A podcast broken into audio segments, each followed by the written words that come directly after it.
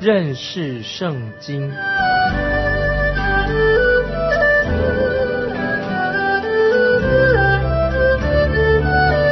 认识上帝的话，把上帝的话带到全世界。本节目是由认识圣经机构和环球广播电台联合制作，欢迎收听。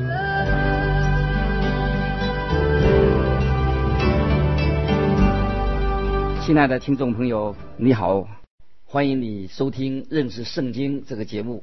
我是麦基牧师，现在我们要看啊《创世纪》啊第四十九章啊这一章啊是非常令人感动的啊一章。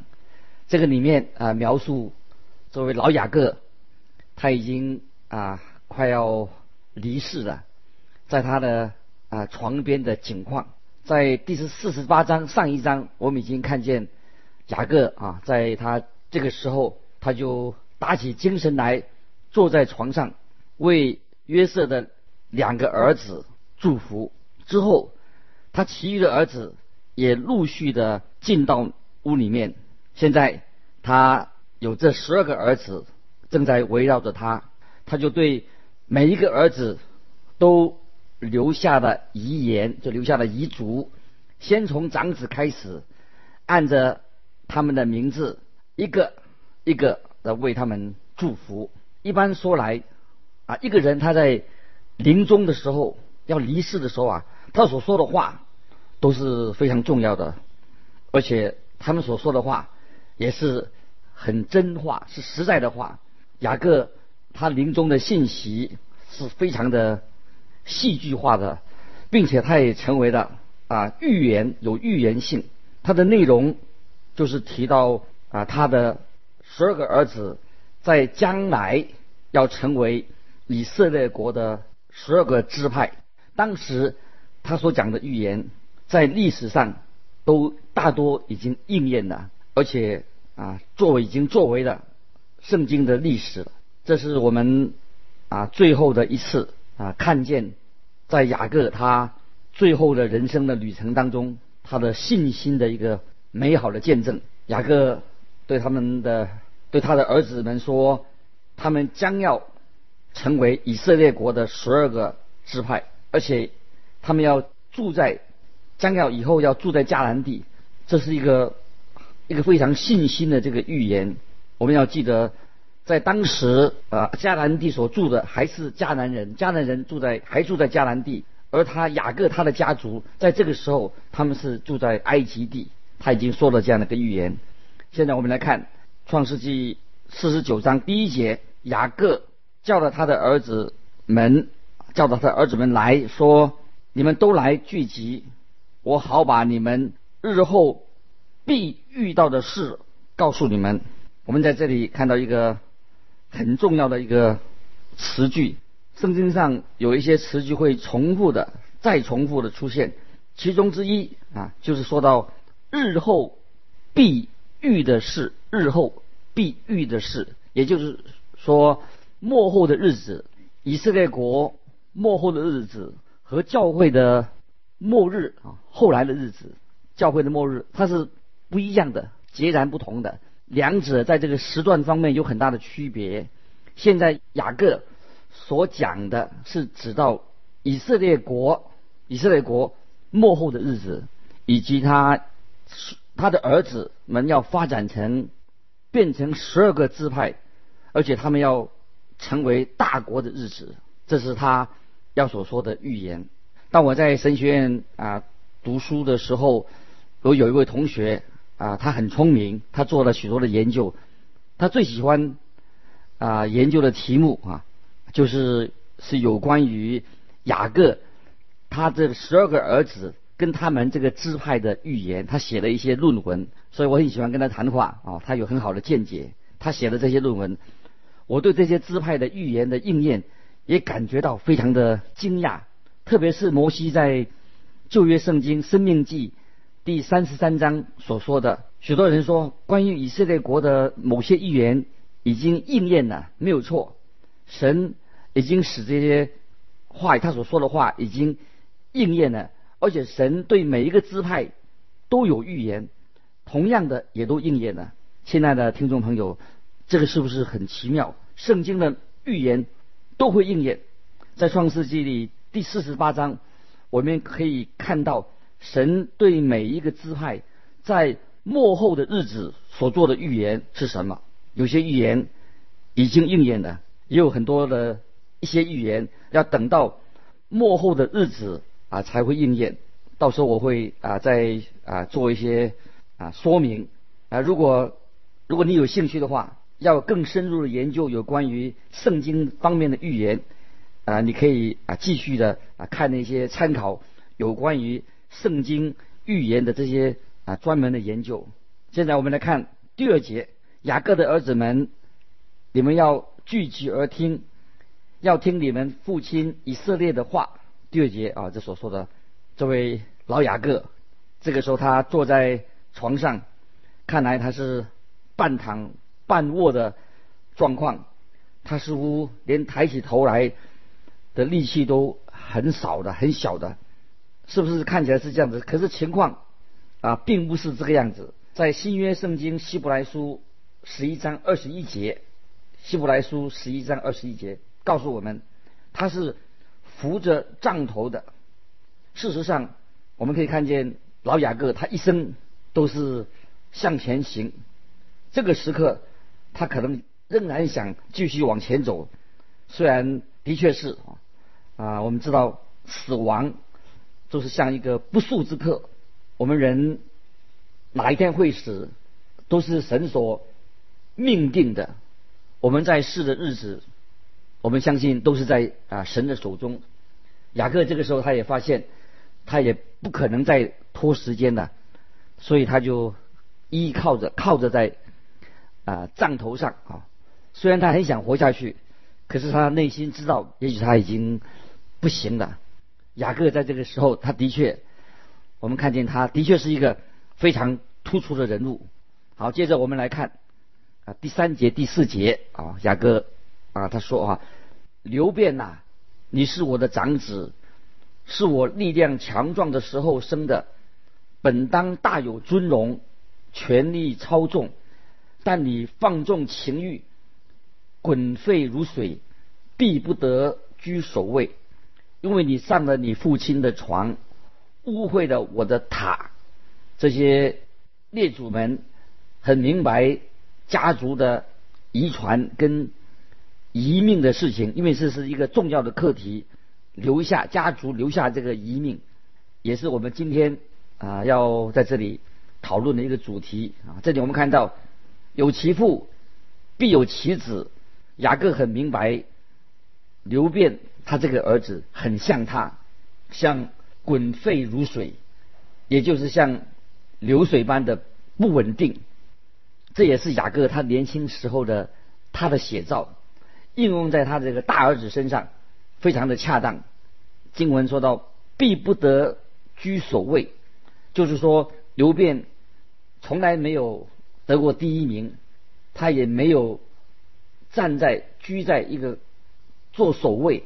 今天的很多人也是这样，他们很知足，并不想居首位啊，做第什么的做第一的。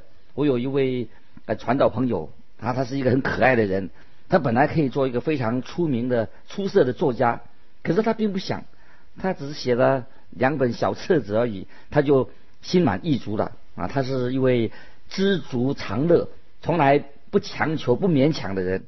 雅各这里他就提到刘辩这个大儿子，接着有关于他很很肮脏、不名誉的事情。当我们查考创世纪的时候，有时候我们就不想去读关于这一段的事情，因为我觉得好像没有这么必要要去读它。现在我们今天我们看见现代人哦写的那些什么所谓文学、戏剧。电影和电视的节目常常带给我们那些很不堪、很肮脏的、不堪入目的、令人讨厌的这些东西啊！所以神不要我们专注在人的罪行、人的罪的方面，在新约圣经菲利比书第四章八节这样的话，新约菲利比书四章八节，神给我们有很好的劝勉，他这样说：弟兄们，我还有未尽的话，凡是真实的、可敬的、公义的、清洁的、可爱的、有美名的，若有什么德性，若有什么称赞，这些事你们都要思念。所以我们看到啊，虽然神把人的罪行记录下来，目的就是要我们这个人类的家庭对人类家庭有一个正确的认识。以下就是他其他的孩子啊，有两个孩子，把他归类在一起，他们是亲兄弟。就是我们看啊，就是在第五节啊，这个他们是利亚的儿子，利亚的儿子，雅各的啊妻子利亚的儿子。第五节，西面和利位是弟兄，他们的刀剑是残忍的器具。你还记得啊，他们怎样去到事件那个地方，就把事件城里面的居民全部杀掉，因为当地有一个人。把他们的妹妹强暴了，以至于他们就向全城的人进行报复。他们实在啊不应该那样做。现在这个时候，雅各要他们回想这件事情。接着我们来看啊第六节、第七节、第六、第七节。我的灵啊，不要与他们同谋；我的心呐，不要与他们联络，因为他们趁怒杀害人命。任意砍断牛腿的大金，他们的怒气暴烈可咒，他们的愤怒残忍可足。我要使他们分居在雅各家里，散住在以色列地中。这里我们看到，在立位这个兄弟的身上，我们看见神在他身上有奇妙的救恩。就是后来这些立位人，他们就散居在以色列地，他们就成为了祭司的支派啊，因为他们成为祭司这一族的支派。神把一个像立位这样心里很残酷的人，让他变成为祭司支派的首领。这里我们看到啊，神奇妙的恩典可以改变一个人。亲爱的听众朋友，这是神的恩典，把我们这些罪人可以改变成为一个所谓祭司的国度。我们当中在悔改之前，也许还没有信主之前，有人是酒鬼，也有人是淫妇，甚至有人是杀人犯，他们怎么可能变成为神？国度里面的祭司呢，他们也许就像你我一样，我们都是罪人，但是靠着神的恩典、神的怜悯改变了我们，所以我们所有的人、所有的信徒都属于都是祭司，所有信徒都是祭司啊！这这这句话，每一个信徒都是祭司。在新约圣经彼得前书第一章十八节、十九节有这样的话说。新约彼得前书第一章十八节十九节，知道你们得赎，脱去你们祖宗所传流虚妄的行为，不是凭着能坏的金银等物，乃是凭着基督的宝血，如同无瑕疵、无玷污的羔羊之血。彼得前书二章五节，彼得前书二章五节也继续这样说。你们来到主面前，也就像活石被建造成为灵宫，做圣洁的祭司，借着耶稣基督奉献神所悦纳的灵祭。这里所指的是谁呢？就是那些借着主耶稣基督的宝血所买赎回来的。我们原来都是罪人，就是你我都是罪人。现在我们。借着耶稣的宝血，我们买赎回来的。我们这时候看到，在这里流变啊，这个雅各的大儿子失去了守卫啊，他守卫就在居守卫。西面和利位这两个儿子也是失去了做守卫。君王都不是从这几个支派里面出来的。在这里，我们看见雅各另外有一个儿子，他当然也是一个罪人。我们要现在来看看他会将来会怎么样啊？他神对他的恩典是怎么样？我们接着来看第八节啊，我们今天是谈的经文的第八节。犹大，你弟兄们必赞美你，你手必掐住仇敌的景象，你父亲的儿子们必向你下拜。诶，在这里说到你父亲的儿子们必向你下拜，为什么呢？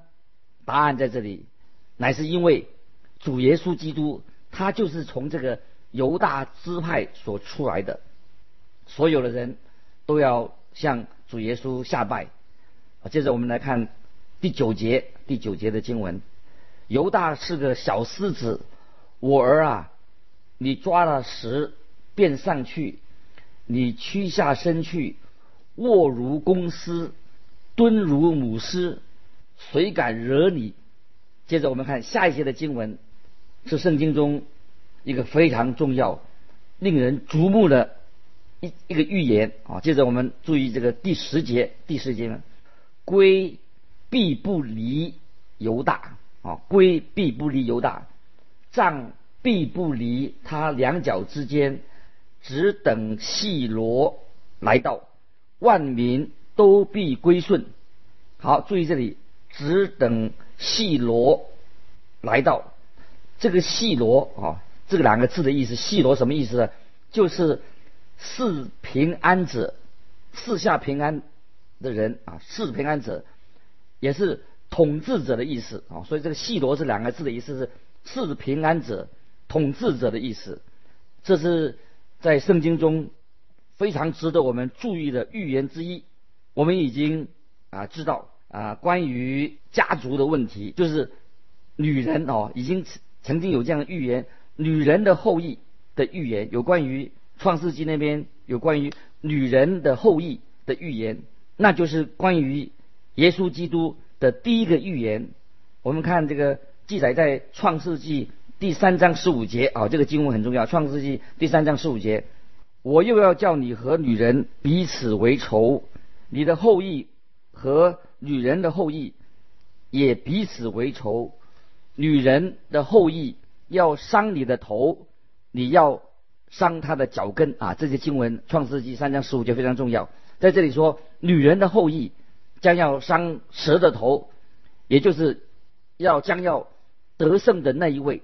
得胜的那一位，这是第一个圣经里面的预言，是记载在创世纪里面。神就是那位后裔的出现，曾向亚伯拉罕印证，也向以撒和雅各印证的。现在神在向犹大印证，就是指耶稣基督将要从犹大这个支派出来。另外。这个细罗啊，这个希伯来文的意思是安静和平静的意思啊，安静平静啊，细罗是有这个意思。基督就是带给我们安息啊，带给我们平安的那一位。记得主耶稣他在世上的时候，他就转离了那些拒绝他的人，他对转对那些众人说：“凡来虎担担重担的人，可以到我这里来，我就使你们得安息啊。”凡劳苦担重担的人，可以到我这里来，我就使你们得安息啊！这个经文在哪里？就是马太福音十一章二十八节啊！这个经文非常的好，那就是细罗的意思。细罗这两个字的意思就是得到安息。那位是平安者已经来到了，就是耶稣基督啊！耶稣基督不但是是平安细罗，而且他也手上拿着王权的权杖。的那一位，这宇宙的权杖，就这个王权，也是在主耶稣钉痕的手上。耶稣被钉十字架，在耶稣这个受钉痕的手上里面，掌握了王权。创世纪四十九章啊，二十四节的下半节啊，请大家注意。现在我们看创世纪四十九章二十四节的下半节，说到牧者和以色列的磐石。会从神那里出来，因此这位细罗也表示什么？是牧者和磐石的意思。因为牧者和以色列的磐石啊，这所以细罗也是牧者和磐石的意思。我们在旧约圣经民数记里面二十四章十七节啊，这里我们也看到哈，在民数记二十四章十七节也看到有星有星啊，天上的星有星出于雅各的预言，星啊，这个星星星啊，有一颗星啊。的预言正出于雅各，这个预言，现在我们啊来再来想一想，有关于主耶稣基督降生的意义。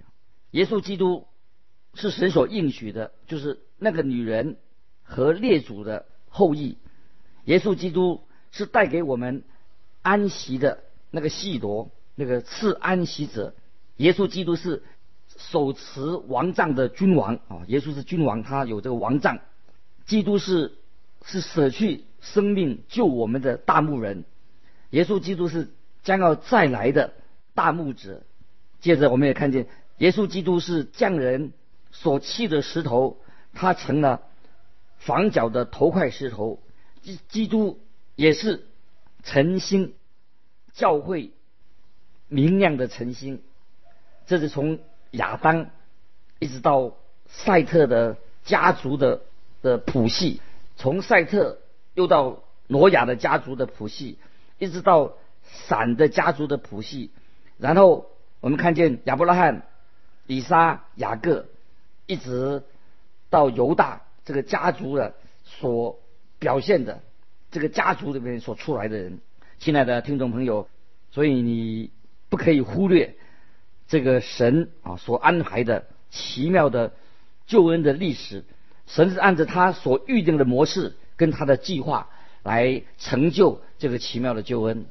接着我们来看啊第十一节、第十二节、十一、十二节，犹大把小驴拴在葡萄树上，把驴驹拴在美好的葡萄树上，他在葡萄酒中洗的衣服。在葡萄之中洗了袍褂，他的眼睛必因酒红润，他的牙齿必因奶白亮。这一段预言是指谁呢？就是指着骑着小驴驹进入耶路撒冷的耶稣基督。基督把他自己献上，耶稣基督是弥撒亚，他是君王，他是救赎主。哦，他在葡萄酒中洗了衣服，这是什么酒呢？是指耶稣的血。是基督救赎我们的宝血。当基督从天再来的时候，他的衣服是红色的。旧约圣经以赛亚书六十三章第二节问到这个问题。以赛亚书六十三章二节啊，有解释啊，这样的说啊，请大家注意，你的装扮为何有红色啊？你的装扮为何有红色？你的衣服为何踹酒？炸的呢？啊，你的衣服为何像踹酒炸的呢？啊，这只是讲到什么？就是讲到审判的大日来的。审判大日那不是基督的血了，乃是他敌人的血。这个就是预言到基督第二次再来的时候的大审判。对于犹大的预言是非常的奇妙啊，就是讲到啊，也是指向啊耶稣基督啊。接着我们看。第十三节，十三节，西布伦必住在海口，必成为停船的海口。他的境界必延到西顿，啊，西布伦支派啊，也是支派，是住在迦南地的北方原南一带啊。接着我们看第十十四节、十五节，以撒迦是个强壮的驴，卧在羊圈之中，他以安静为家，以肥地为美。便低肩背重，成为服苦的仆人。以撒家也是到最后定居在迦南地的北方，他们做了许多的事情，他们成为以色列国的支柱。他们大部分都是啊工人劳力的，这是这个经文的意思。今天我们也呃看有一有所谓的一群沉默的大众啊，大家听到这个词吗？沉默的大众，说大部分人都是沉默的，就是这个大部分的沉默的人呢，就像一些很普通的人，都像你我是一个普通的人啊，我们是一种啊很微小的啊，常常被人忽略的，都像西布伦跟以撒加支派啊，我们很容易啊被人家忽略哈。但是当以色列人定居在以色列以后，他们。竟然成为什么？成为呃国家的支柱。所以这里我们呃看出，有时在电视上很多出名的人物、大人物啊，呃，其实他们其实并不是那么伟大哈。呃，一个国家的支柱其实就是什么？就是这些一大群的啊，这些沉默的、默默无名的群众，他们才是国家的支柱啊。因为时间的关系啊，今天我们就分享这一段。啊，雅各的遗言啊，非常的奇妙。求主啊，祝福你们大家啊，欢迎你们继续收听认识圣经这个节目。欢迎来信到环球电台麦基牧师收，麦是麦田的麦，基是基督的基。再见，愿神祝福你。